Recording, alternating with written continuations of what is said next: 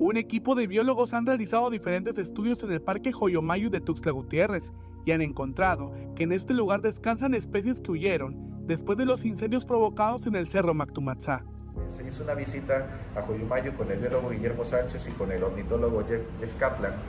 Este, y se registró, tenemos la evidencia, tenemos la fotografía referenciada de un carpintero bellotero. El carpintero bellotero es un ave que depende eh, de los bosques de, encinos, de robles, eh, que, hay en las zonas montañosas templadas. El único remanente que tenemos de bosque de, encinos en Tustra Gutiérrez está en la cima del Cerro Mactumaxá.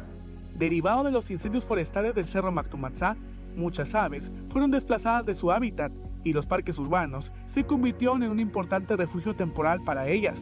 Y pues apareció en Coyumayo y eso nos indica que estos parques además, ante una situación emergente, tienen la posibilidad de fungir como un refugio este, para especies desplazadas. Y nosotros sabemos muy bien qué ha pasado en las últimas dos semanas y es que el Cerro Matumaxas estuvo incendiando. Entonces las pocas especies que tenían la capacidad de moverse se refugiaron en este tipo de espacios como Colimayu y Cañahueca.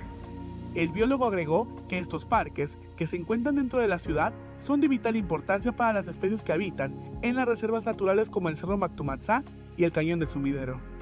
Nosotros hemos siempre hablado de que eh, este sistema de parques, Oyumal y Tuxtlan, tienen una gran relevancia eh, en la salud y conservación de las grandes áreas naturales protegidas que tenemos alrededor de Tuxtla Gutiérrez, que son el Cañón del Sumidero al norte y al sur el Cerro Mactumaxá. ¿Y eh, por qué? Porque hay murciélagos y hay aves que transitan de norte a sur y de sur a norte y utilizan a, estas, a estos parques como una especie de trampolín, ¿no? Para moverse de, de manera segura de un lugar a otro. Puntualizó que el registro de estas aves confirma que existe una conexión entre los parques urbanos y las áreas naturales protegidas que rodean la ciudad, por lo que afectar a cualquiera de ellos tiene repercusiones en los demás.